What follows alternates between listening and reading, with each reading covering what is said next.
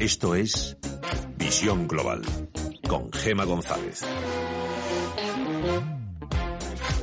Desde el pasado mes de febrero no habían vuelto a reunirse. Hoy lo han hecho Pedro Sánchez y Pablo Casado. Casi dos horas que han servido para confirmar lo obvio, que el Partido Popular no va a apoyar unos presupuestos en los que los de Pablo Iglesias solo piden más gasto, más impuestos y cero recortes. Todavía no conocemos los números, pero incluso antes de empezar las negociaciones, el 81% de las cuentas públicas ya está gastado. Así que me temo que el margen de maniobra, salvo los fondos europeos, es muy limitado. Entre tanto, el pasado 31 de agosto fue el día más negro para el mercado laboral en nuestro país. La Seguridad Social perdió más de 330.000 cotizantes. Y miremos ya a Wall Street que ha arrancado este mes de septiembre pisando fuerte.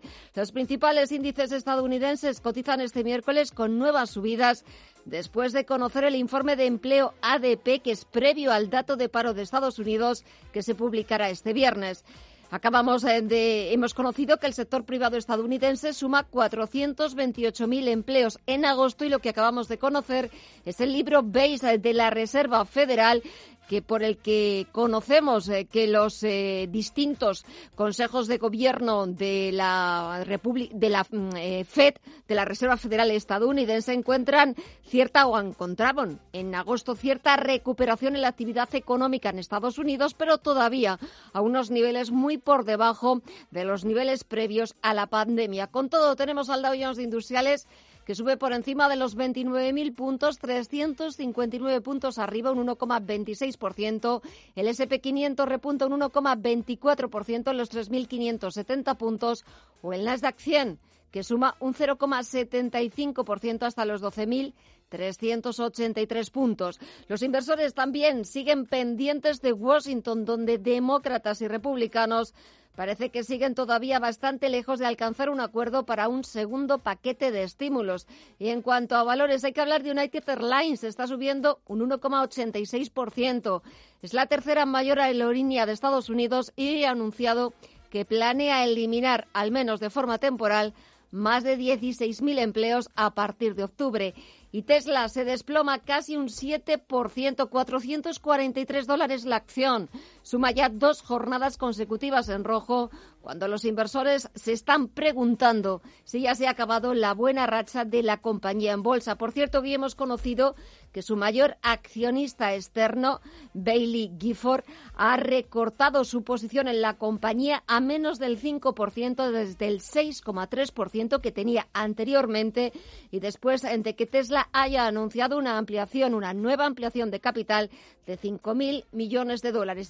Un vistazo también al resto de bolsas latinoamericanas. Alma Navarro, muy buenas tardes. Buenas tardes. Caídas generalizadas en las principales bolsas de América Latina. Lidera esas caídas el Merval de Buenos Aires, pierde más de un 3%, concretamente abajo un 3,21 y marca 45.050 puntos. Caídas del entorno del punto porcentual en el caso del Bovespa brasileño, pierde un 0,91 y marca 101.238 puntos. Y caídas similares vemos en el IPC mexicano, pierde un 0,96 y se coloca en los 37.127 puntos. En tiempo real solo se libra el IPSA de Santiago de Chile, está en números verdes, gana un 1,55% y marca 3.811 puntos. Y en los mercados de divisas el dólar se recupera de sus caídas recientes hasta el punto de llevar al euro hasta los 1,18 dólares cuando ayer martes la divisa comunitaria alcanzaba los 1,20 dólares por primera vez en cerca de dos años y medio. La libra también baja de los 1,34 dólares que conseguía ayer martes. Echamos un vistazo también al mercado de materias primas porque tenemos al barril de referencia en Europa, el tipo Brent, que retrocede cerca de un 3% hasta los 44,23 dólares. El futuro del West Texas, el de referencia en Estados Unidos, baja más de un 3% hasta los 41 dólares con 34 centavos y nos quedamos con el metal dorado, con el oro. La onza se cambia a 1.946 dólares. Está bajando un 1,6%. Así están los mercados y toca buscar el análisis. El análisis del día con visión global.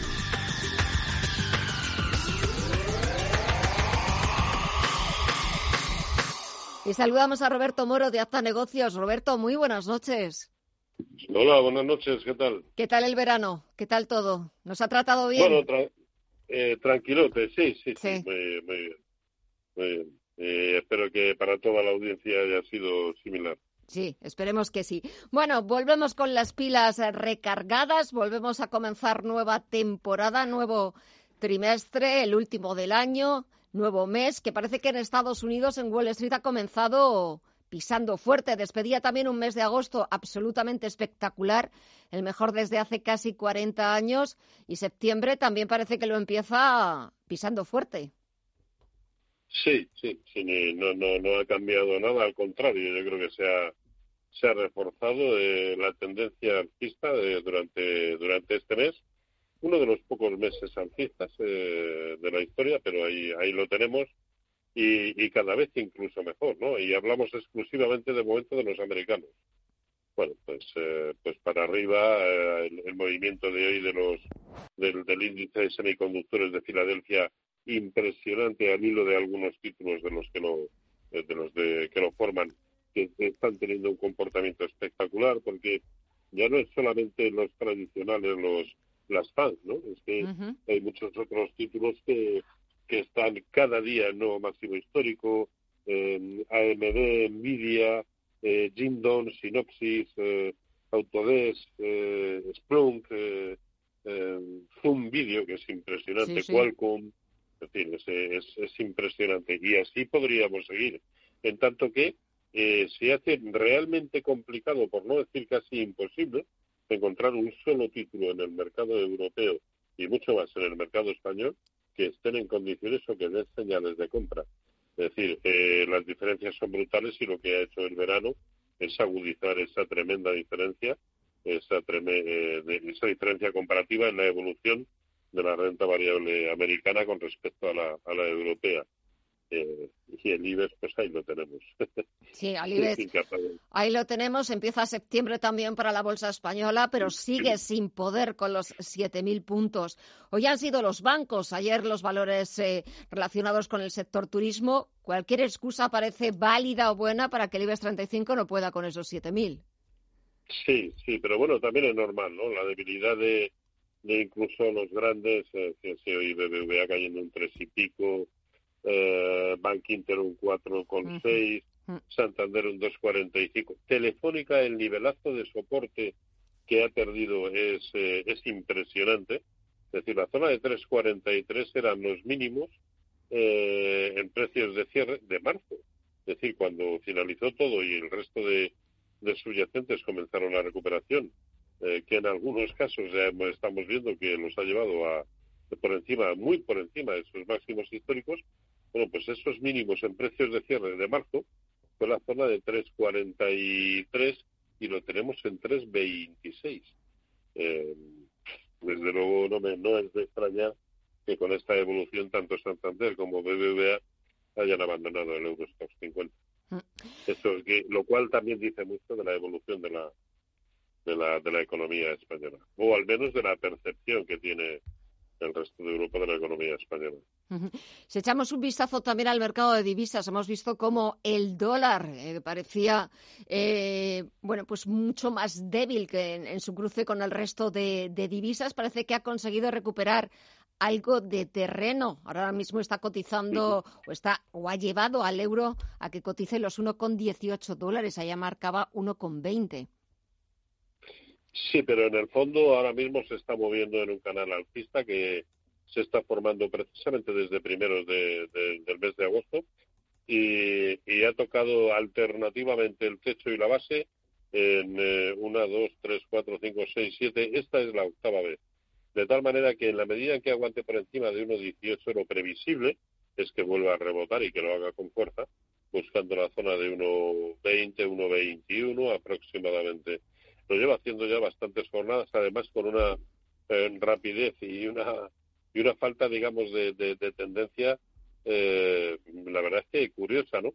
Eh, eh, evidentemente la tendencia de fondo sigue siendo alcista para el euro dólar, por lo tanto abunda en la, en la depreciación del, dólar. y ya digo, el, la caída actual, la de hoy, da pie incluso a pensar en largos en el, en el corto plazo. Eh, empezamos, como decía también al principio, vuelta de esas vacaciones, empezamos nuevo mes, nuevo trimestre.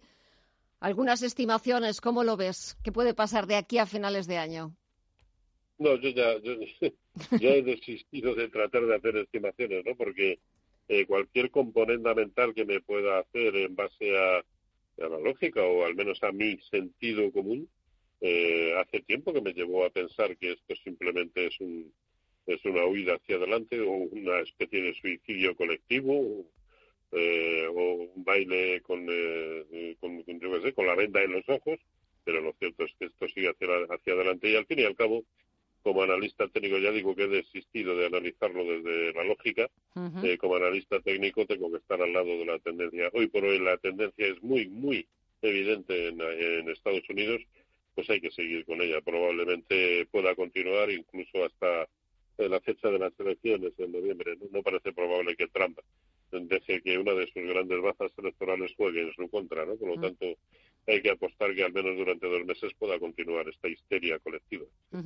Esperemos a ver qué pasa en estos meses hasta esas elecciones, esa cita clave en Estados Unidos. También hoy, por ejemplo, en, el diario Expansión leía una frase que se hacían o se preguntaban a los expertos es si los mercados van a echar de menos a Donald Trump en el caso de que no revalidara eh, la, presidencia de Estados Unidos. Pero es una pregunta que, si te parece bien, la podemos dejar para el mes de noviembre y contestarla cuando llegue. Aunque, yo, como ser humano y componente de la sociedad, ya le digo cuál es mi respuesta. Me dan igual las bolsas. Como ser humano, tengo muy claro, tengo muy claro lo que deseo. Y como ser humano y como analista técnico, una última recomendación, un último consejo, pero ahora sí, sobre la bolsa. Sí, bueno, estar con la tendencia, ya lo he comentado, por lo tanto, eh, hay que estar en el SP500, hay que estar en el Nasdaq 100, hay que estar en el de semiconductores de Filadelfia. Y, y, yo creo que es ahora incluso lo más prudente, ¿no? Porque el tratar de meternos en títulos que están en pleno desarrollo de tendencia, pues bueno, nos puede llevar a que cualquier corrección se nos lleve por delante cualquier stop loss que queramos ponerle, ¿no? Así que sí, directamente en los índices que tienen toda la pinta de seguir haciéndolo bien. Pues esperemos que lo sigan haciendo bien. Roberto Moro, de Acta Negocios, muchísimas gracias. Un placer volver a reencontrarnos. Que disfrutes de lo que queda de semana y hasta la próxima. Un fuerte abrazo. Igualmente para todos. Un abrazo. Cuídense. Visión Global. Los mercados. Bontobel Asset Management patrocina este espacio.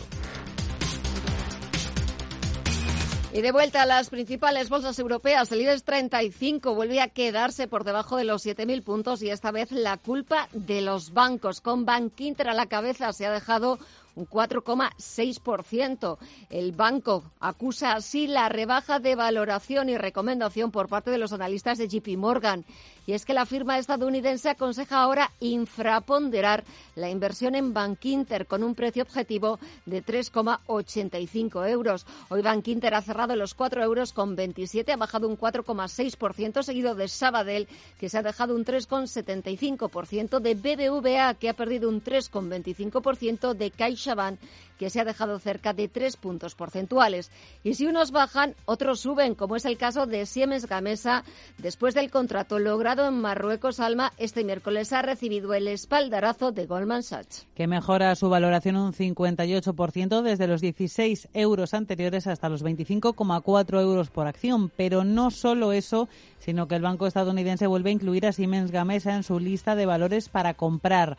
Más buenas noticias para la compañía porque Kepler también ha mejorado hoy un 45% su precio objetivo hasta situarlo en 22,5 euros. Hoy ha cerrado en 22,81. Con las subidas de este miércoles, Siemens Gamesa se acerca a Celnex en la puja por liderar los avances del IBEX en 2020 al rozar el 50% de revalorización desde enero. BBVA y Telefónica abandonan el índice de las grandes cotizadas europeas. Dicen adiós al Eurostock 50. El cambio será efectivo a partir del próximo 21 de septiembre diciembre en la próxima revisión anual del índice. También se darán de baja Orange, Fresenius y Societe General. Con la marcha de BBVA y Telefónica, la representación española en el Eurostock 50 está bajo mínimos.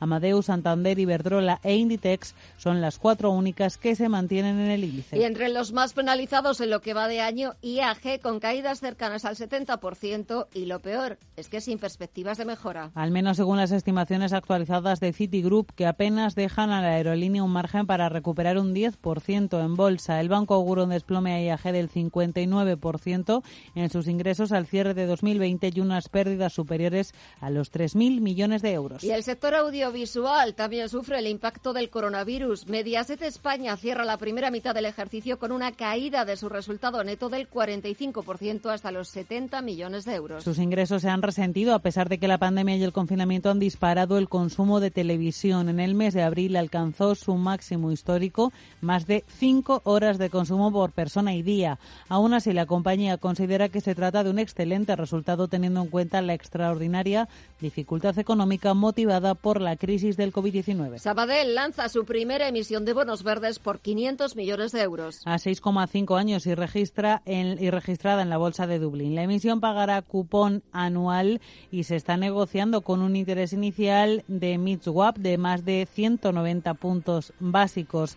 Los bonos verdes irán orientados a proyectos con beneficio medioambiental como la reducción de emisiones de gases de efecto invernadero, la prevención de la contaminación y la adaptación al cambio climático. Abengoa da explicaciones sobre su política de remuneraciones del Consejo de Administración que no contempla ningún incentivo a largo plazo para los miembros del Consejo, salvo para aquellos consejeros que desempeñen funciones ejecutivas, como es el caso del presidente ejecutivo Gonzalo Urquijo. Abengoa sale así al paso de algunos accionistas minoritarios, según los cuales el Consejo se embolsaría un total de 58 millones de euros en acciones de la nueva Bengoa si culmina con éxito su plan de reestructuración. Y Codere cita a sus bonistas este jueves para aprobar su refinanciación. Que está prevista que se lleve a cabo en dos tramos, uno de 85 millones para inyectar liquidez a la compañía y otro de 165 millones para la propia suscripción de sus bonistas. La Casa de Apuestas informó el pasado 3 de agosto de que el 80,4% de sus bonistas apoyaría la refinanciación del grupo con un importe total de 250 millones. Y terminamos con un apunte de la renta fija. Los inversores han optado este miércoles por las compras en la deuda pública. Falta de poco más de una semana para la próxima reunión del Banco Central Europeo. La prima de riesgo de España se mantiene en el entorno de los 80 puntos básicos, pero el interés exigido al bono español a 10 años cae hasta el 0,33%. Bontobel Asset Management ha patrocinado este espacio. Bontobel Asset Management. Calidad suiza con el objetivo de obtener rendimientos superiores a largo plazo. En Bontobel Asset Management siempre estamos a la vanguardia de las inversiones activas en bonos y acciones. Para más información, entre en nuestra página web bontobel.com barra am. Bontobel Asset Management, su especialista global en fondos de inversión. Información internacional. CaixaBank patrocina este espacio. Jornada histórica en Francia. Esta mañana ha comenzado el juicio contra los 14 supuestos cómplices de los ataques terroristas contra el semanario satírico Charlie Hebdo y un supermercado judío en París. Están acusados de haber dado apoyo logístico, armas y transporte a los autores materiales de los ataques que dejaron 17 muertos el 7 de enero de 2015. Deux frères, Shérif et Saïd Kouachi, nés à Paris de nationalité française, la fiche précise qu'ils sont susceptibles d'être armés et dangereux. Los autores materiales no pueden ser juzgados, los hermanos Kouachi, porque murieron tras los ataques. Tras más de cinco años de los atentados y un retraso debido a las restricciones de la pandemia, el juicio ha empezado en la capital francesa y lo ha hecho rodeado de fuertes controles de seguridad, medidas sanitarias de distanciamiento social a cuenta del coronavirus y contará con testimonios de las víctimas. El juicio, además, será retransmitido por la trascendencia de los acontecimientos. Y el comienzo del juicio ha coincidido con la publicación por parte de la revista satírica de Charlie Hebdo de las caricaturas de Mahoma que motivaron el ataque yihadista. Il y a aussi en France une liberté de blasphémer qui est attachée à la liberté de conscience. El presidente francés Emmanuel Macron ha defendido desde el Líbano, donde ha estado de visita oficial, la libertad de blasfemar en Francia. Lâchement abattu parce qu'ils dessinaient, parce qu'ils écrivaient, y ha destacado el motivo por el que fueron asesinados, por dibujar, por pensar y por escribir lo que querían. El juicio finalizará el 10 de noviembre. Hasta entonces, 49 días de audiencias, 94 abogados, 144 testigos, 90 medios internacionales acreditados y 200 partes constituidas como acusación particular.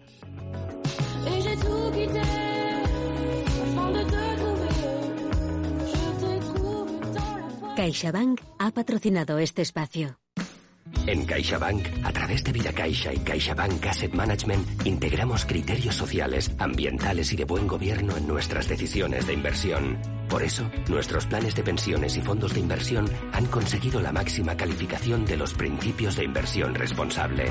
CaixaBank. Escuchar, hablar, hacer.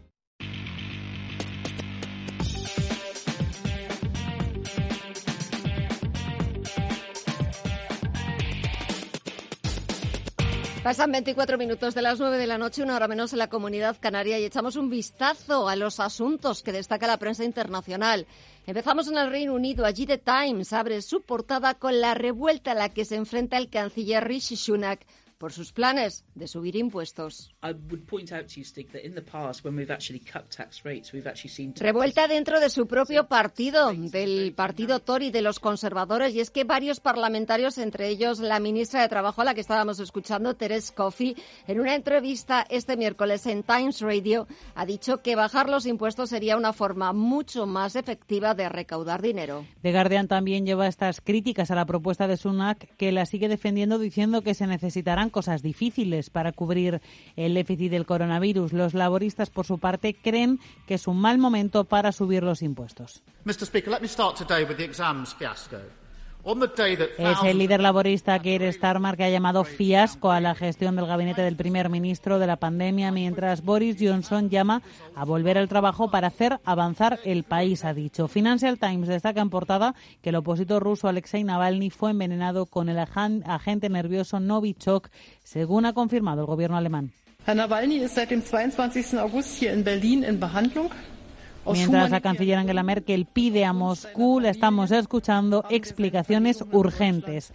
Vamos con la prensa francesa. Le Monde abre con esa misma noticia. Titula Berlín dice que tiene pruebas del uso de un agente nervioso en Navalny. Cuenta el diario que en los últimos 20 años más de una docena de exagentes, políticos, periodistas y opositores rusos han sido víctimas de envenenamiento, una técnica que ofrece a los responsables de estos actos cierta impunidad. Le Figaro, por su parte, sigue analizando la vuelta a los coles y se pregunta si debería imponerse el uso de mascarillas en las escuelas de primaria. Y Leseco, por su parte, lleva como noticia para sus suscriptores que el teletrabajo se está generalizando en el sector bancario. Societe General, por ejemplo, apunta a una presencia máxima en la oficina central del 50%. En BNP Paribas la tasa está entre el 30 y el 50. Y en Alemania, el Frankfurter Allgemeine abre su portada con el caso Navalny. Leo el titular. Fue un intento de asesinato. Según el gobierno federal germano, la sustancia del llamado grupo Novichok ha sido probada más allá de toda duda e incluso el secretario general de la OTAN ha pedido una investigación. El Handelsblatt, por su parte, sigue con el caso con el escándalo Wirecard. El máximo responsable de la bolsa de Frankfurt quiere nuevas reglas e imponer sanciones más drásticas. Nos vamos al otro lado del Atlántico, donde los principales diarios estadounidenses analizan las declaraciones del presidente Donald Trump durante su visita a Kenosha, en Wisconsin, según el fiscal general de Wisconsin, Josh Kaul, esa visita de Trump solo ha traído más tensión a la ciudad porque el presidente no condenó de forma tajante el asesinato de Jacob Blake, un hombre negro al que la policía le disparó siete veces en la espalda mientras abría la puerta de su automóvil. Sobre el coronavirus, León de New York Times que los últimos ensayos clínicos parecen confirmar que los esteroides pueden ayudar a los pacientes gravemente enfermos a sobrevivir al COVID-19. The Washington Post abre con las elecciones de noviembre y sobre cómo el medio oeste se va a convertir en un campo de batalla clave. Y The Wall Street Journal destaca que la deuda de Estados Unidos superará el tamaño de la economía para 2020 por primera vez desde la Segunda Guerra Mundial. Tiempo también para mirar lo que pasa en la actualidad de América Latina. Empezamos en Argentina porque allí el diario El Clarín cuenta que aumentan los depósitos en dólares. Los ahorristas dejan aparcados los pesos. En el Mercurio de Chile se hacen eco de una protesta que el sector de los transportistas del sur del país lleva protagonizando una semana. Pues bien, los convocantes han desconvocado esos paros tras haber conseguido llegar a un acuerdo con el gobierno de Sebastián Piñera. Lo que pedía el sector de los transportistas era que aumentara la seguridad en la zona y que se ayudara a evitar los saqueos. En el Universal de México cuentan el plan del gobierno de Ciudad de México, de la capital, para reactivar el empleo en el proceso de desconfinamiento, un proyecto que se apoya en gran medida, cuentan en los inversionistas privados y que también dará gran importancia a la obra pública. Lo ha anunciado la jefa de gobierno de la ciudad, Claudia Sheinbaum. En realidad es más bien un plan de reactivación económica para el bienestar en la Ciudad de México.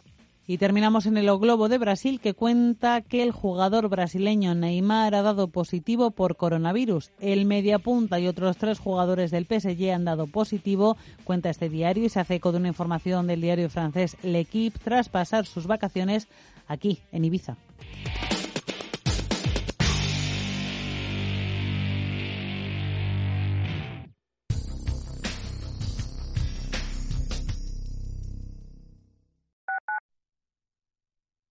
Quiero alquilar mi casa, pero ¿y si los inquilinos no me pagan o no cuidan el piso o tengo quejas? Deja de preocuparte, porque en Renta Garantizada te protegen de todo. Cobrarás tu alquiler todos los meses aunque no pague el inquilino y se ocupan de la gestión del día a día. Y tú, tranquilo. Infórmate en el 910 1095 o en rentagarantizada.es. Alquiler garantizado. En la Fundación La Caixa tenemos una forma de cambiar el mundo y es hacerlo como siempre lo hemos hecho, persona a persona. Atendemos las necesidades de los colectivos más vulnerables y llevamos la investigación médica, la cultura y la educación a todo el mundo. Programa a programa, persona a persona. Fundación La Caixa. Oliver y Alcázar, especialistas en implantología de carga inmediata, trae a España los implantes corticales, indicados para pacientes con reabsorciones extremas de hueso, sin necesidad de injertos óseos, prótesis definitiva en menos de un mes y al mismo precio que los implantes tradicionales. Confía en Oliver y Alcázar y vuelva a sonreír. Primera consulta gratuita en el 91 564 6686 o en oliverialcázar.com. Poseemos todos los equipos y garantías de seguridad para nuestros pacientes frente al COVID-19. Mamá, tengo mucho calor. Josito, hijo, aguántate, que el aire acondicionado reseca la garganta y luego te resfrías. Oye, ¿y por qué no vamos a Faunia? Allí podemos estar fresquitos con los pingüinos, con las lluvias tropicales de la jungla. Ven a disfrutar de un día de naturaleza a Faunia y conoce a cientos de especies únicas. Consulta disponibilidad de entradas y medidas de higiene en faunia.es. Faunia, más cerca que nunca. Porque la información económica solo tiene un camino, el del rigor y la seriedad. Hola, soy Susana Criado y te espero cada día en Radio Intereconomía de 7 a 12 de la mañana en Capital Intereconomía.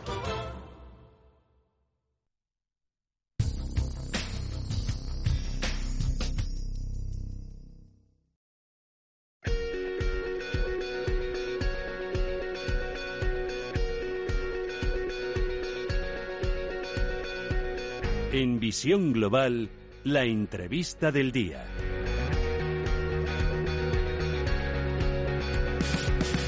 Septiembre trae del brazo al fin de las vacaciones, la vuelta a la oficina y también eh, septiembre era la fecha límite que muchas empresas habían marcado para volver al trabajo presencial cuando se inició el confinamiento por el coronavirus en marzo. Sin embargo, la pandemia sigue avanzando y ahora la idoneidad de trabajar de forma presencial o de teletrabajar no está tan clara. Pues bien, vamos a buscar en los próximos minutos, vamos a tratar de buscar los pros y los contras a las dos opciones. Y lo vamos a hacer con ayuda de José Canseco, que es profesor de recursos humanos en EAE Business School. José, muy buenas noches.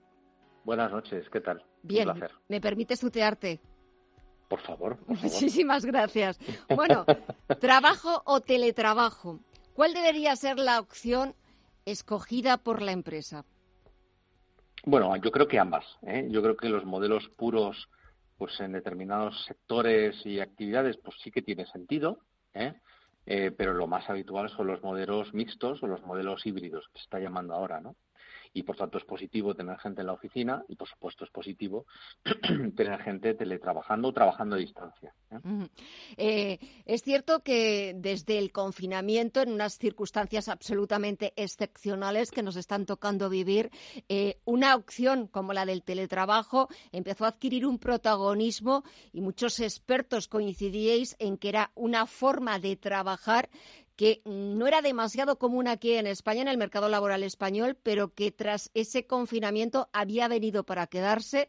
Lo estamos viendo ahora también con esa vuelta a la normalidad y la vuelta de nuevo a, las oficinas. Eh, pero es verdad que también muchas veces eh, confundimos eh, el teletrabajar o el teletrabajo con falta de productividad. Es como si no estás en la oficina, nadie te está viendo, tu jefe no te está viendo y no puedes calcular esa misma productividad que sí calculas cuando estás viendo a alguien presencialmente.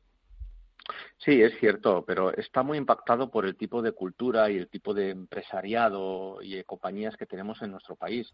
En otros países de nuestro entorno próximo, el teletrabajo está arraigado en un 30 o un 40%, depende de qué país miremos. Es decir, un 30 o un 40% de los empleados teletrabaja en varios momentos de su jornada mensual o anual eh, y de forma habitual. Lo que ocurre es que aquí, pues bueno, se ha labrado una mala fama, vamos a decir, por parte de, algunos empresarios o de algunas eh, organizaciones, en el que el, trabajo produce eh, desafección, que sí que es cierto, en parte puede producir desafección y que mm, produce menos o que es menos productivo. Y nada más lejos de, la realidad. La realidad demuestra ¿eh? que cuando se teletrabaja bien o se trabaja a distancia bien, porque el teletrabajo es una de las formas de, de trabajo a distancia, eh, pues realmente se produce más y se es más eficiente. Pero tiene que haber unas normas, por supuesto, y herramientas para medir, controlar y hacer el seguimiento del trabajo que se hace a distancia, hay infinidad de ellas, por lo tanto no es una excusa. También herramientas para facilitar a ese trabajador que pueda trabajar, disponer eh, de sus equipos desde casa y que pueda seguir, eh, claro, eh, cumpliendo con, con su trabajo. El teletrabajo, como decía yo también hace unos minutos, es cierto que ha llegado para quedarse. Eh, no sé si ya está perfectamente implementado en el mercado laboral español, en nuestro país, eh, José, o necesita algo más de recorrido. Eh, ha llegado para quedarse, por supuesto, por supuesto. perfectamente implementado, pues en un país como el nuestro, donde el 98 y pico, muy cerca del 99% de las compañías son pymes de menos de 10 empleados, y donde el turismo, la hostelería, el sector servicios, pues tira mucho y hay mucha micropyme y autónomo, pues es difícil eh, que el teletrabajo esté implantado como, como, como algo habitual, ¿no? Como un usual, ¿no? Eh, pero sí es cierto que determinados sectores como determinados departamentos de la banca, los sectores servicios, la consultoría, la auditoría, pues es muy habitual eh, teletrabajar, pero desde hace muchos años, pero más de 10 años, ¿no? ¿Cuándo? Pues, pues en Navidad o en verano o en determinados puentes, pues era habitual teletrabajar, ¿no? O incluso cuando uno tiene temas personales que requiere estar en casa, pues era habitual teletrabajar en ese tipo de sectores. ¿Qué ocurre? Que el resto de los países de nuestro entorno, y sin contar Estados Unidos, por supuesto, donde allí tenemos cuotas del 90% de empleados que en algún momento del año teletrabajan, eh, pues en determinados momentos eh, decía que los países de nuestro entorno han avanzado en ese sentido. Nosotros no hemos avanzado, precisamente por ese miedo que tú decías a, bueno, pues a producir menos, a escaquearse, que decían algunos, ¿no? va a haber va a haber un escaqueo generalizado. Pues bueno, a veces hay escaqueos, ¿eh? pero es, es el menos, ¿no? El que tiene absentismo lo tiene presencialmente o no. Y que una persona esté físicamente en la oficina y su jefe o sus jefes le vean trabajar, pues no significa que esté produciendo, significa que está delante de una mesa o de un mm. ordenador y a veces no se está produciendo. ¿eh? Estabas hablando eh, antes sobre el teletrabajo, una forma de trabajar no presencialmente, no desde la, desde la oficina, trabajar desde casa o desde cualquier otro punto, pero ahora mismo también estos días está siendo titular eh, en los eh, diarios económicos esa ley del teletrabajo en la que está trabajando el gobierno con los agentes sociales. Parece que ya ha llegado a ciertos acuerdos eh, con los sindicatos, sobre todo en la consideración de qué entendemos por teletrabajo o cuánto tiempo es el que estima gobierno y agentes sociales que consideremos teletrabajo. Lo de quedarse los viernes en casa, eso no es teletrabajar. No, eso no es teletrabajar. Yo creo que lo que se considera trabajar a distancia, ¿eh? que puede ser trabajar pues, en casa de un cliente, teletrabajar con herramientas ofimáticas eh, o trabajar en otro sitio o en tu casa, pero no a través de herramientas ofimáticas, por tanto que hay muchos tipos, está bastante claro, ¿no? Y que no es algo puntual, sino es más o menos habitual. Yo creo que la definición está clara. Más problemático es, eh, y sabemos todos que, que lo está haciendo en las negociaciones, quién tiene que pagar qué y qué ocurre cuando ocurren cosas, ¿no? Cuando, oye, pues eh, me corto el dedo con un cuchillo de la cocina, ¿no? o, se me estropea un aparato, o no sé qué. Yo creo que esos son, esos son los problemas realmente que, estamos teniendo o qué ocurre en aquellos casos en los que la persona se ve imposibilitada a trabajar en la oficina por cuestiones médicas, como es el caso ahora, pero luego quiere volver al trabajo presencial. Si le reservo la plaza o no se la reservo. Esos son los tres puntos clave, eh, y sobre todo el de los costes, que se están negociando y que son piedras en el camino, pero no perdamos de vista que en el país vecino Francia paga absolutamente todo al empleado. ¿eh? Los costes directos y los costes indirectos. Yo creo que llegar ahí pues quizás es un poco eh, dar demasiada vuelta, ¿no? Cuando no tenemos tradición o tanta tradición en España pero por supuesto los costes fijos eh, tienen que ser por cargo del empleado. ¿eh? y, muchos pensamos así, que además somos empresarios. Quería preguntarte ya también, por último, sobre esta ley del teletrabajo, esa regulación de una opción de trabajar que, que está implementada, que todavía le queda algo de recorrido, pero que, que ya está aquí, que ha llegado para quedarse, como coincidimos. Pero, a tu juicio, de lo que has estado leyendo sobre bueno pues ese acercamiento de posiciones, de posturas entre gobiernos, sindicatos, agentes sociales, ¿qué debería incluir esa ley del teletrabajo? Lo que tendría que incluir era la voluntariedad por parte del empleado y el ponerse de acuerdo por parte del empleado y, del empresario. El empresario tiene que proveer una plataforma o una base eh, para poder teletrabajar. Por supuesto, el Gobierno tiene que establecer una base legislativa, que es lo que está haciendo, porque el teletrabajo está contemplado, pero digamos que había regulaciones de aquí y de allá. Lo que se quiere es hacer un pack ¿no? para, para poner esa base por sobre la cual eh, la empresa eh, establece sus condiciones y que eso se negocie en la, en la, negociación colectiva. El empresario se tiene que dar cuenta que, que esto es una nueva clase de trabajador que va a crecer muchísimo en el futuro. ¿eh? que el talento remoto es una clase de personas que exigen trabajar en remoto y que cada vez va a ser más eh, así. Cada vez más los, las profesiones tienen, están ligadas con el mundo de la tecnología y los tecnólogos y los que trabajan con tecnología, incluso los que trabajan en determinados servicios, vamos a decir, liberales, ¿eh? como puede ser la comunicación en ocasiones, pues les es muy cómodo trabajar desde casa y no pasa nada. Por tanto, aquellas compañías que no lo ven posible o que, o que no ven posible un modelo puro, yo les diría, empecemos poco a poco. Pues en Navidades, en las vacaciones blancas que llaman, en el verano, en determinadas circunstancias de la compañía o del empleado, de la sociedad, regulemos que la persona pueda teletrabajar. Si yo tengo un mes de vacaciones o 20 días laborales, pero mis hijos tienen tres meses de vacaciones, oye, pues dé la posibilidad a, a ese empleado de teletrabajar en verano. Mm. Porque ese beneficio que le estás dando va a revertir para la compañía, ¿eh? más allá de lo que le exijo al empleado. Por lo tanto, es positivo. Eso se llama flexibilidad. Y ya para terminar, José, eh, muy breve, pro y contra del teletrabajo, porque también habrá aspectos no tan positivos. Bueno, eh, pros yo creo que hemos estado relatando, ¿no? Mm. Son muchos, pero sí que tienen contras, ¿vale? Y los contras tienen que ver con la regulación que existe sobre el accidente de trabajo los trabajos o los accidentes in itinere y yo creo que hay aspectos que hay que matizar. El segundo contra, eh, yo creo que el más grande de todos, tiene que ver con la desafección. Si la compañía no tiene una política de comunicación, no hay una cultura de empresa, el labor de los managers o de los responsables de seguimiento, de colaboración, de estar pendiente ¿eh? y de ayudar a sus equipos no es la adecuada, pues la persona puede sentirse sola ¿eh? y, bueno, pues puede, podemos acabar en una depresión o en no rendir o directamente no sentir que estoy en una organización cuando sí lo estás. Por lo tanto, esos modelos híbridos que decíamos a veces tienen que ver con trabajar tres días en casa y dos en la oficina o ir una vez a la semana a la oficina, así así eh, sí o sí y rompe eh, esos hábitos de desafección que se dan en algunas compañías.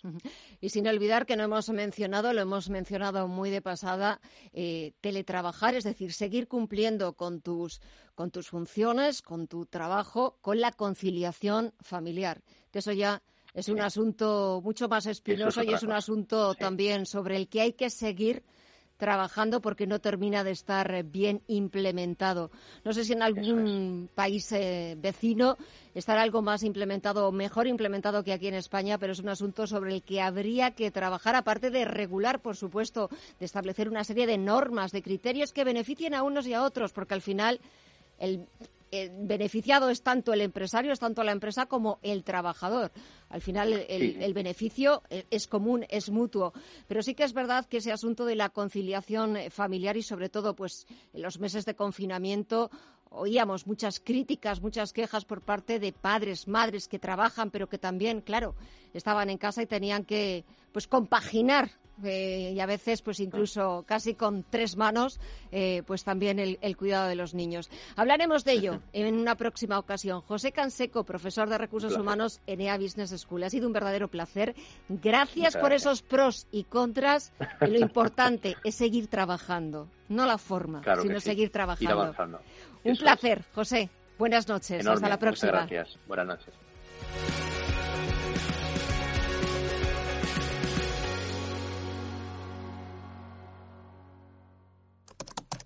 Pues con esto ya tendríamos la hipoteca lista. Poder tramitar tu hipoteca desde casa o desde donde estés es tomarse la vida con Digilosofía. Nueva hipoteca online del Santander. Digital desde el principio, con atención personal hasta el final. Entra en bancosantander.es y calcula ya tu cuota. Cierra el grifo a las altas comisiones. Pásate a Investme. Invierte en carteras de fondos indexados de bajo coste y obtén la rentabilidad que mereces. Entra en investme.com y descubre tu plan. Investme, tu gestor de inversiones personalizado. Radio Intereconomía es la mejor plataforma para dar a conocer, relanzar y poner voz a su empresa. Nuestro equipo comercial le asesora para conseguir sus objetivos. Contacte con nosotros. Teléfono 91 999 2121 y en el mail comercial arroba intereconomía.com. Radio Intereconomía, la radio de las empresas. En visión global, la tertulia de los negocios.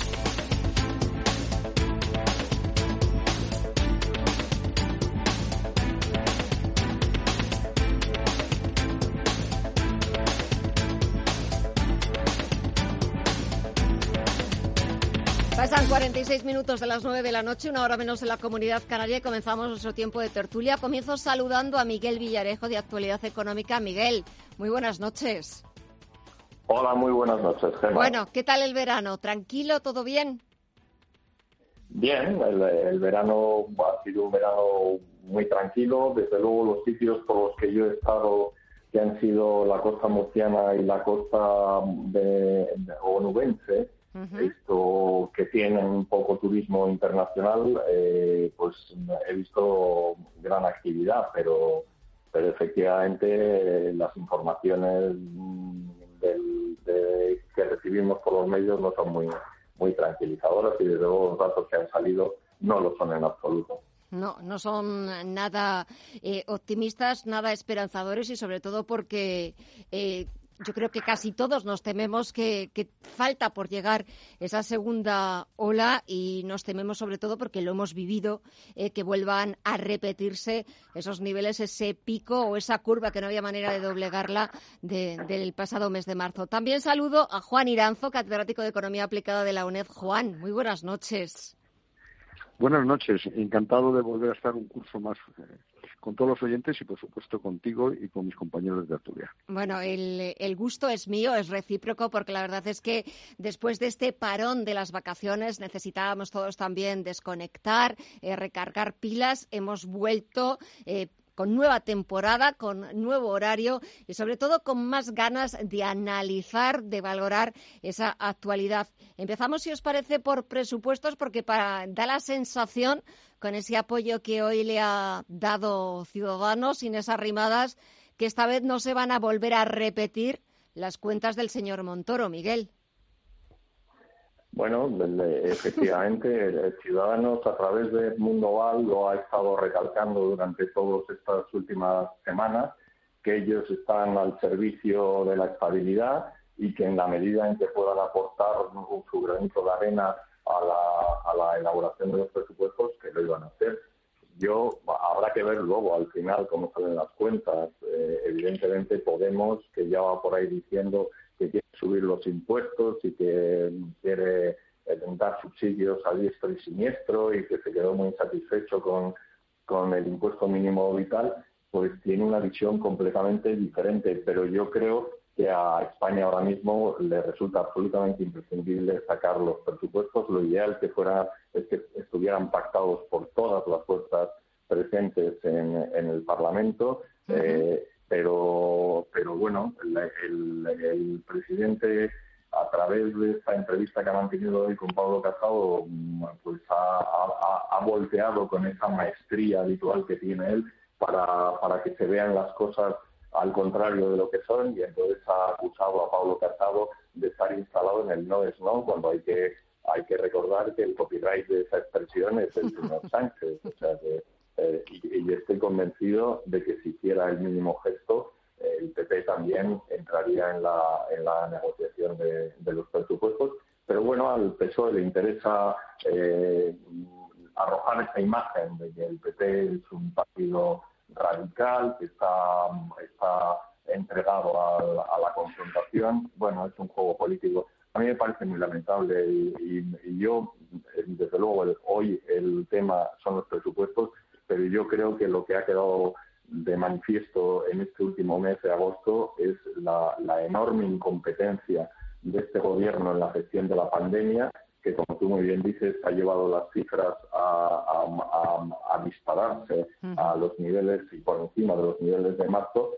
Y luego la, soltura de cuerpo con que encima le está la culpa de todo a los ciudadanos y, a los propios ciudadanos, a la Comunidad de Madrid o a quien haga falta, porque ellos aparentemente solo hacen las cosas bien, incluso cuando hacen lo contrario de lo que dicen que van a hacer y recomiendan un día una cosa y, otro día otro. Pero, pero bueno, en, cualquier caso, el hecho de que esté Ciudadanos en la negociación de los presupuestos es una garantía, aunque habrá que ver hasta qué punto, eh, una vez que salgan, hasta qué punto son unos presupuestos asumibles. En cualquier caso, la Unión Europea está ahí vigilante y no creo que, veamos grandes radicalismos, por mucho que lo intente el señor Iglesias. Juan, ¿cómo van a ser esos presupuestos? Todavía no conocemos casi ni números ni cifras concretas. Escuchaba yo antes a Inés Arrimadas eh, decir que Ciudadanos, eh, su partido, estaba dispuesto a negociar con el Gobierno unos presupuestos moderados. Claro, ¿a qué llamamos moderados? Y sobre todo cuando lo decía Miguel, tenemos enfrente a Pablo Iglesias que habla de cero recortes, de más gastos, más impuestos. ¿Cómo se conjuga eso? Claro, difícil, eh, pues con muchísima dificultad, porque los presupuestos generales del Estado, por su propia definición, son la plasmación contable y jurídica del programa económico del Gobierno. Y yo no sé cuál es el programa económico del Gobierno. Y de hecho ha tenido el presidente una gran oportunidad para exponerlo. No solo eh, porque podía haber dado las líneas generales o maestras del presupuesto o de los presupuestos, sino porque el lunes pasado supuestamente presentó el plan de recuperación, transformación y resiliencia para la sociedad española. Bueno, pues en ese plan yo no entendía absolutamente nada de qué medidas de política económica se iban a tomar, porque hay que tener en cuenta que se utilizaban cuatro ejes, que era la digitalización de la economía, bien, eh, transición ecológica, eh, eh, impulso de la justicia social y cambio feminista. Bueno, pues con esos paradigmas yo no sé muy bien cuál es la política económica del gobierno. Y dicho lo cual, yo lo que puedo eh, poner de manifiesto es lo que, el presupuesto general del Estado que necesita España. Pero ¿cuáles van a ser? No lo sé. Porque eh, esta mañana eh, Podemos ya hablaba de una subida de impuestos de 40.000 mm. millones de euros, cosa que además es un gravísimo error, porque una cosa es subir los tipos y otra aumenta la recaudación. Si tú en época de recesión subes los tipos fiscales, lo que haces es contraer la recaudación y contraer la actividad económica. De tal manera que estos impuestos, y a lo mejor ahí sí que iba eh, eh, eh, por esa línea ciudadanos tienen que ser moderados. Es que en este momento lo que hay es que bajar el IVA y sobre todo, por ejemplo, el IVA al turismo, que es un sector eh, que está sufriendo y va a seguir sufriendo espectacularmente la pandemia. Es que lo que hay es que facilitar un impuesto de sociedades, que este año además no va a recaudar, similar al de los competidores. Es que esos presupuestos generales del Estado a mi juicio, ¿eh? metodología en base cero. Es decir, partir de cero y eliminar muchísimas de las subvenciones eh, que, no se necesitan. Y luego, por otro lado, eh, unos presupuestos que lo que favorezcan es el incremento de la competitividad de la economía española y, por tanto, de su potencial de crecimiento. Hemos visto también este, este miércoles, conocíamos los datos de paro del pasado mes de agosto, también un mes absolutamente terrible. Y es que, claro, la campaña estival, el sector turístico muy, muy castigado y sobre todo vuelven las advertencias, siguen advirtiendo, siguen clamando casi en el desierto de que el otoño, de que los meses que se nos avecinan van a ser meses muy duros y meses muy, muy lamentables, sobre todo para el sector turístico y para la economía en general, Miguel. Sí, hay, hay que decir que aquí el, el gobierno no solo el gobierno español, sino la Unión Europea eh, decidió abrir las fronteras después de, que se acabó la, primera ola. En aquel momento España tenía 14 casos o 14 contagios por cada 100.000 habitantes al, al día. Ahora tenemos 12 veces más aproximadamente. Incluso es posible que, con los datos que han salido esta tarde estemos en 15 o 16 veces más lo, lo que teníamos entonces.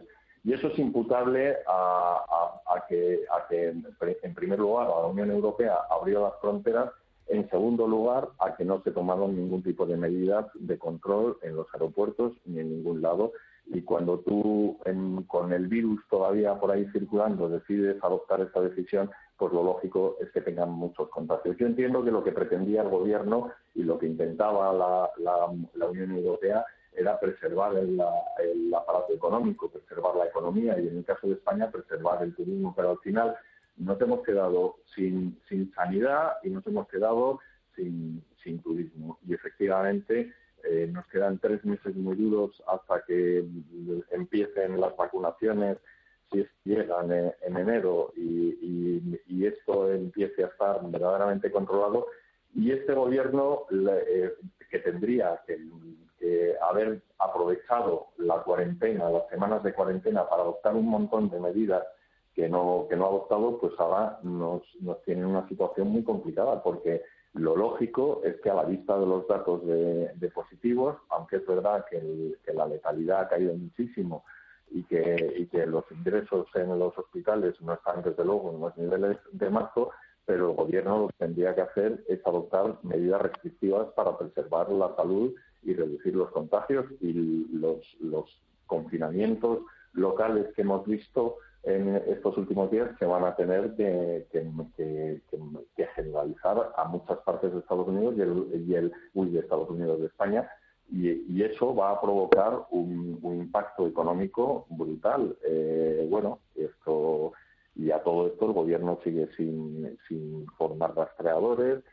sigue sin dar unos datos fiables de, cómo evolucionan los contagios. Es imposible tomar decisiones. Ahora ha decidido abrir todos los colegios sin considerar si están o no en zonas calientes. Bueno, esta, esta gestión lamentable de la, de la sanidad compromete no ya la, salud en primer lugar de, los ciudadanos, que es lo primero que hay que tener en mente, sino también la economía y efectivamente nos quedan tres meses por delante. Hombre, la eh, situación económica sí. Una situación, una situación económica catastrófica, porque estos 30.000 nuevos parados mm. es una cifra inferior al año pasado, pero evidentemente es que no se puede comparar, es que están clarísimamente cubiertas por esos ERTES. Precisamente el turismo este año ha sido una catástrofe, y por eso normalmente aumenta el paro en el mes de agosto y en esta ocasión de media aumentado menos. Es verdad, que el último día de agosto se han destruido más de 200.000 puestos de trabajo. Mm. Pero en cualquier caso, eh, los ERTES están encubriendo la realidad en la tragedia del paro. Yo me atrevo a decir que en este momento el 30% de la población activa en España está sin trabajar y en este sentido está en paro o está en ERTE, que para mí es prácticamente lo mismo. Pero las perspectivas, eh, debido precisamente a, una muy mala gestión de la sanidad y también de la economía, nos lleva a que y no es porque volvamos de vacaciones, no quiero dar malas noticias, pero en este momento nosotros estamos estimando que el Producto Interior Bruto español para el conjunto del año 2020 caerá un 14%, cuando menos. Será uno de los países en los que más caerá. El déficit público, pues el déficit público se va a situar por encima del 16%. Hay que tener en cuenta que solo la seguridad social puede tener un déficit de unos 60.000 millones de euros, lo que obliga a una reforma urgentísima que no se está cometiendo, que tenía que venir ya también en ese borrador de presupuestos. Luego, por otro lado, eh, hemos sufrido y vamos a seguir sufriendo, eh, como consecuencia de ese déficit público, el aumento de la deuda. Es que entre febrero y junio la deuda pública en España aumentó 88.000 millones de euros. Es que la deuda pública ahora eh, si lo dividimos por el PIB del año pasado, pues es el 103% del PIB, pero si lo dividimos por el auténtico PIB que ha caído, pues es un 115. Pues tenemos que remontar al año 1907 para encontrar un, eh, una deuda superior. Y en este sentido, probablemente acabemos el año eh, con 130% del PIB. Es decir, este año vamos a necesitar 240.000 millones de deuda que vamos a emitir nueva y 100.000 de amortizaciones. ¿Eso qué quiere decir? Y refinanciaciones, que va a ser muy difícil, que yo me temo que en el mes de noviembre tengamos que pedir un rescate o un anticipo de los fondos europeos, llámelo X, que en pues principio no van a venir hasta el segundo semestre del año que viene. Bueno, señores, lo, lo, hablaremos, lo iremos analizando. Esperemos que no se cumplan esas eh, estimaciones, Juan. Esperemos que, que bueno, a ver cómo se va desarrollando, a ver cómo se va desarrollando todo. Y la próxima semana hablamos también de a ver que eh, también esa polémica sobre los padres que se tienen que quedar con los hijos, si están de baja, si no están de baja, si la PCR da negativa, si están en cuarentena, porque parece que tampoco se aclara ni el vicepresidente ni la ministra de Hacienda. Juan Iranzo, Miguel Villarejo, qué gusto volver a hablar con nosotros, con vosotros. Que paséis buena noche y hasta la próxima. Un fuerte abrazo. Muchas gracias, Gemma. buenas noches.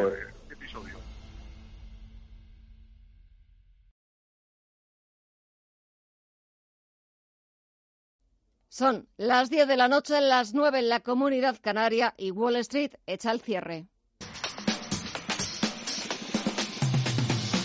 Wall Street, el corazón del distrito financiero mundial, donde el dinero nunca duerme el tiempo es oro y la riqueza, el poder y los excesos forman parte de su esencia. Echa el cierre. Y a falta de los últimos ajustes, echamos un vistazo para ver cómo despide la sesión de este miércoles la principal bolsa del mundo.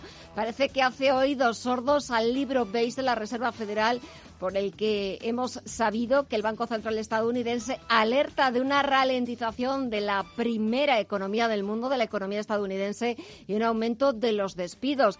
En ese libro base de la Fed, los distintos eh, consejos de gobierno de los distintos distritos del Banco Central estadounidense siguen advirtiendo de que la economía se ha ralentizado en el mes de agosto y también están alertando de que algunos despidos temporales se han vuelto permanentes.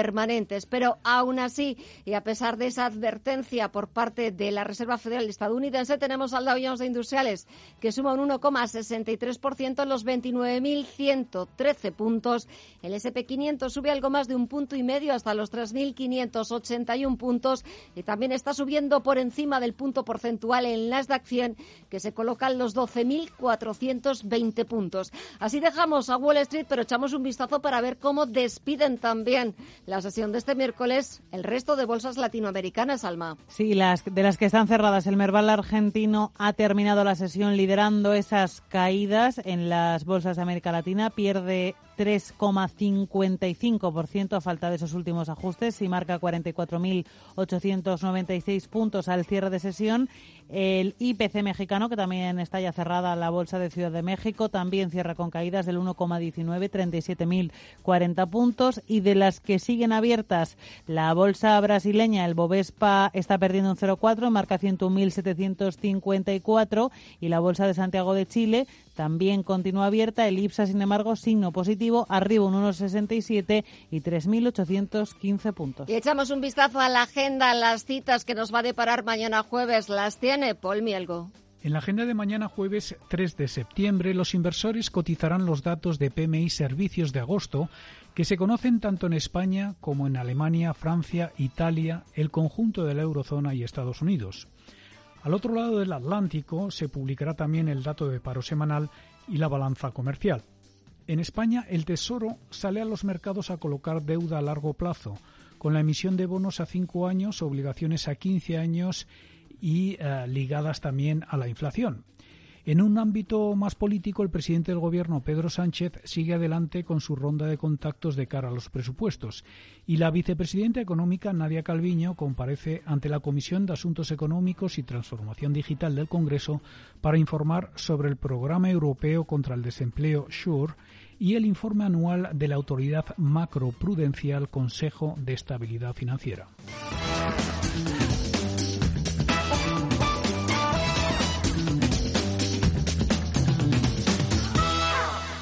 Pues así ponemos punto final a esta edición de Visión Global. Desde las nueve de la noche les venimos informando de lo que sucede al otro lado del Atlántico, de lo que sucede con la principal bolsa del mundo, con los mejores análisis, los mejores contertulios, intentando hacer para ustedes el mejor resumen, que tengan la mejor visión global de la actualidad. Volvemos mañana a partir de las nueve. Muchísimas gracias y hasta mañana. En Radio Intereconomía. Visión Global con Gema González.